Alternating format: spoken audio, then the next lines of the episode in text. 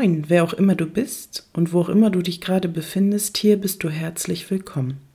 Mein Name ist Ellie Brandt, ich bin Pastorin in der Kirchengemeinde Edelack in Dithmarschen und ich freue mich, dass du heute unseren Predigt-Podcast besuchst. Der Lesungstext steht heute in der Apostelgeschichte im neunten Kapitel. Es ist die Berufungsgeschichte des Apostels Paulus, hier in diesem Text ist er aber noch unter seinem alten Namen Saulus bekannt. Saulus führte weiterhin einen wütenden Kampf gegen die Christen. Er drohte ihnen mit dem Tod und war entschlossen, die Gemeinde auszurotten. Auch in Damaskus wollte er ihre Anhänger aufspüren, um sie alle in Ketten nach Jerusalem zu bringen. Als er nun nach Damaskus unterwegs war und die Stadt schon fast erreicht hatte, leuchtete plötzlich vom Himmel ein Licht auf. Von allen Seiten umgab ihn ein solcher Glanz, dass er geblendet zu Boden stürzte. Gleichzeitig hörte er, wie eine Stimme zu ihm sagte Saul, Saul, warum verfolgst du mich? Wer bist du, Herr? fragte Saulus. Die Stimme antwortete Ich bin der Herr, den du verfolgst, ich bin Jesus. Doch jetzt steh auf und geh in die Stadt. Dort wird man dir sagen, was du tun sollst. Die Männer, die mit Saulus reisten, standen sprachlos dabei. Sie hörten zwar die Stimme, sahen aber niemanden. Saulus richtete sich vom Boden auf und öffnete die Augen, aber er konnte nichts sehen. Seine Begleiter mussten ihn bei der Hand nehmen und nach Damaskus führen.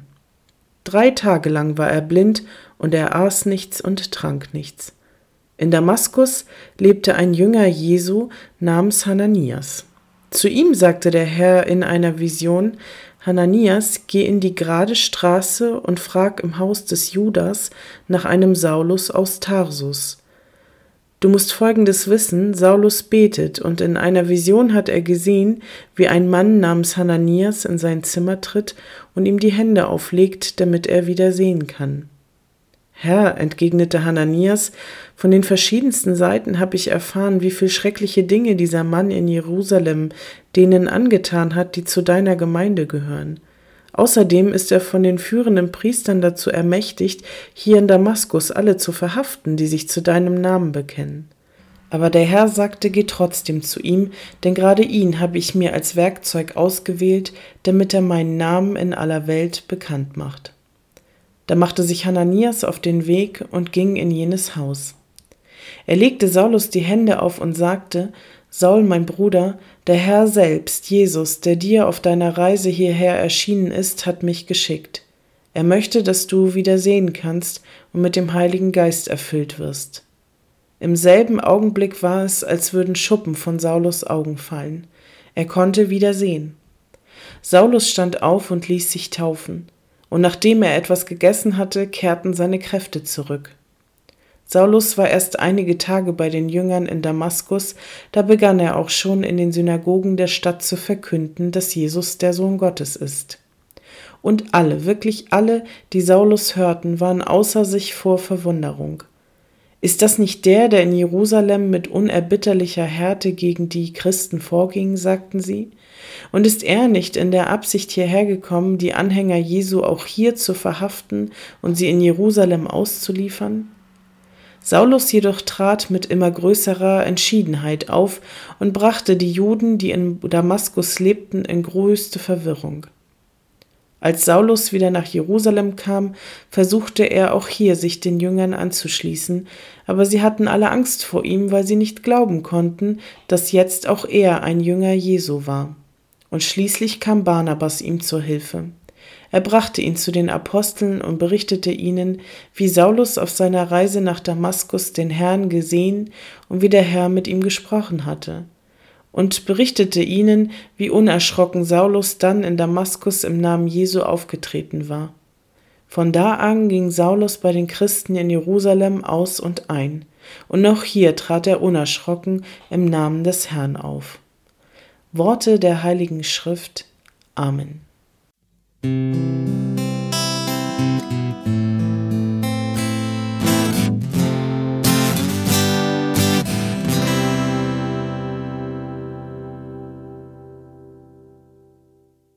Gott schenke uns ein Herz für sein Wort und ein Wort für unser Herz. Amen. Liebe Gemeinde, heute beginne ich mit einem Lebewesen, das mich schon lange beschäftigt, mich oft zum Schmunzeln bringt und von dem wir, glaube ich, heute wirklich etwas lernen können. Es geht um die Hummel.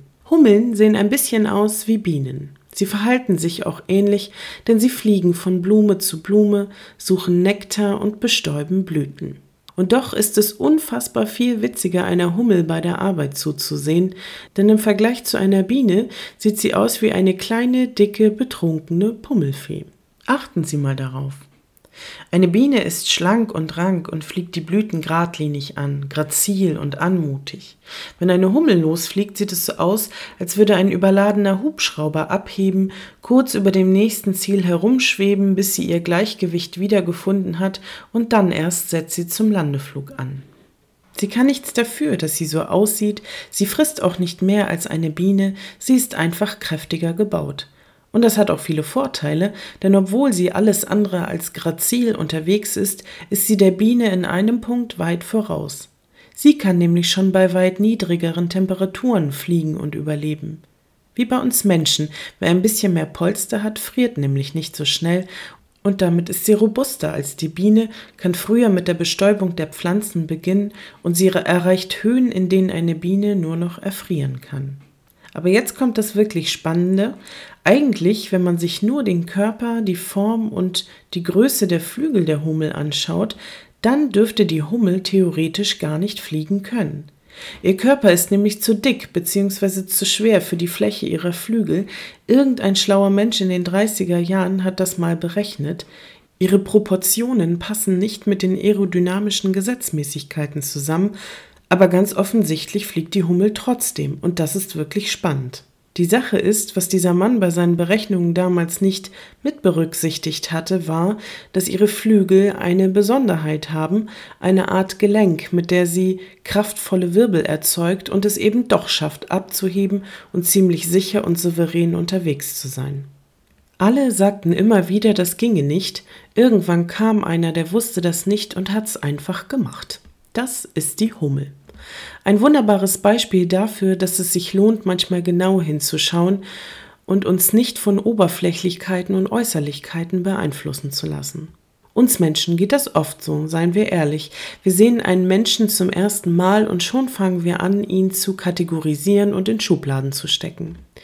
Der eine ist doch bestimmt zu schmal gebaut, um die bestellte Waschmaschine in den vierten Stock meiner Altbauwohnung zu tragen. Aber von wegen.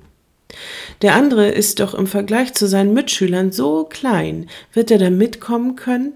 Und ob, sobald die Eltern zur Tür raus sind, kriegen sie einfach nur nicht mit, dass ihr Kind immer voranläuft und die anderen antreibt. Sie ist doch bestimmt viel zu lieb und zu nett, um sich zwischen den ganzen Kerlen durchsetzen zu können. Natürlich kann sie sich durchsetzen, zu Hause hat sie schließlich auch die Hosen an. Manchmal lassen wir einander gar nicht die Zeit zu zeigen, wer wir wirklich sind und was in uns steckt. Und gnade uns Gott, wir haben uns schon mal etwas zu Schulden kommen lassen. Ist der Ruf erstmal ruiniert, ist es schwer, sein Umfeld wieder vom Gegenteil zu überzeugen. Richtig unfair wird es, wenn wir meinen, einen Menschen nach nur wenigen gemeinsamen Augenblicken zu kennen und zu durchschauen. Dann sagen wir oft so Dinge wie, na ja, er oder sie ist halt so, das ist ja auch der Sohn oder die Tochter von. Das liegt in den Genen. Der Apfel fällt nicht weit vom Stamm. Was kann ich diese Sätze nicht mehr hören? dass wir alle wunderbare und einzigartige geschaffene Geschöpfe Gottes sind, jeder auf seine Art begabt und talentiert, das sehen wir oft gar nicht, können und wollen es nicht glauben. Wir geben uns zufrieden mit Astrologie und Sternzeichen, Laienpsychologie und rechtfertigen damit den größten Unsinn. Und irgendwann, wenn andere und auch wir selbst uns das nur lang genug einreden, aus uns würde ja doch nie etwas Ordentliches werden können, genetisch bedingt, weil wir zu dumm, zu schlau, zu naiv, zu selbstsicher, zu neugierig, zu schüchtern, zu forsch, zu dick, zu dünn oder weiß der Geier was sein, dann fangen wir an, selbst daran zu glauben und werden plötzlich wirklich zu dem, was uns ein Leben lang eingetrichtert wurde. Wie oft erlebe ich das bei Teenagern? Sie plappern fröhlich nach, was andere ihnen versuchen einzureden und erkennen gar nicht, wie viel Potenzial in ihnen steckt und was sie alles Wunderbares schon mitbringen. Besonders nett sind dann übrigens auch die Momente, da haben wir was super Tolles geschafft oder vollbracht und was bekommt man zu hören? Wow, und das von dir. Hut ab. Aber so galant drücken sich einige Menschen gar nicht aus. Sie sagen dann lieber gleich direkt, Mensch, das hätte ich dir ja niemals zugetraut. Habe ich ehrlich gesagt alles schon am eigenen Leibe erfahren und ganz ehrlich, das ist überhaupt nicht schön. Menschen sagen sowas oft nicht mal böswillig und doch kann das schön ins Herz treffen und dann leiden wir irgendwann alle unser Leben lang, bewusst oder unbewusst, und lassen uns tatsächlich durch solche Sprüche formen bzw. verformen, das trifft es nämlich noch viel besser. Die Hummel versteht uns Menschen zum Glück nicht, beziehungsweise wir sprechen zum Glück nicht die gleiche Sprache wie sie. Wer weiß, wie depressiv sie sonst irgendwo unter einer Blume hocken würde, weil mir ständig vorhalten würde, sie sei doch eigentlich zu dick für den Job, der ihr aber in die Wiege gelegt wurde und den sie saugut macht, auch wenn sie dabei vielleicht manchmal witzig aussieht. Und bei den Menschen ist das auch so. Ich glaube ganz fest, dass jeder Mensch besonders ist und dass wir alle, jeder auf unsere eigene Art und Weise, etwas Besonderes mit auf den Weg bekommen haben für unsere Lebensreise. Talente und Begabungen, die manchmal nur darauf warten, endlich entdeckt und gefördert zu werden. Das soll übrigens keine Moralpredigt heute sein. Bitte verstehen Sie mich nicht falsch. Ich schließe mich da nämlich auch nicht aus. Ich möchte einfach nur, dass alle, die das heute hören, im Gottesdienst oder in unserem Podcast, mal ehrlich darüber nachdenken, ob wir nicht aufhören sollten, uns gegenseitig immer unser Können, unsere Genialität und unsere Kreativität abzusprechen und das leider schon manchmal von der Wiege an. Wenn Paulus darauf gehört hätte, was die Leute um ihn herum gesagt haben, und er nicht auf Jesus gehört hätte, der sein Potenzial erkannt und ihn darin bestärkt hat, sein Leben in geregelte Bahnen zu lenken, dann wäre er keine zwei Meter weit gekommen, das ist mal klar. Und genau das ist das Schöne und Wunderbare an unserem Herrn Jesus Christus. Der hat immer versucht, das Beste aus dem Menschen zu holen und allen die Chance zu geben, ein neues und besseres Leben zu führen reich, arm, schlau, dumm, verlottert oder verdorben. Menschen, die von der Gesellschaft immer zu den ausgestoßenen Randgruppen gezählt wurden. Er hat sie alle um sich herum geschart und zu Begründern einer der größten Weltreligionen gemacht. Menschen, von denen wirklich niemand, nicht mal sie selbst, jemals erwartet hätten, dass sie mal so weit kommen könnten. Aber man siehe da, wir Christen stehen heute noch hier und das ist ihr Verdienst. Also lasst uns ein Beispiel an Gott und den Hummel nehmen und einander mehr zutrauen und uns mehr gegenseitig bestärken in dem, was wir tun. Denn ich glaube wirklich, wenn jemand nur genug echte innere Willensstärke und Mut hat, kann er oder sie wie die Hummel auch mit den noch so kleinsten Flügeln erfolgreich zum Flug abheben. Alle sagten, das ginge nicht, da kam einer, der wusste das nicht und hat es einfach trotzdem gemacht. Amen.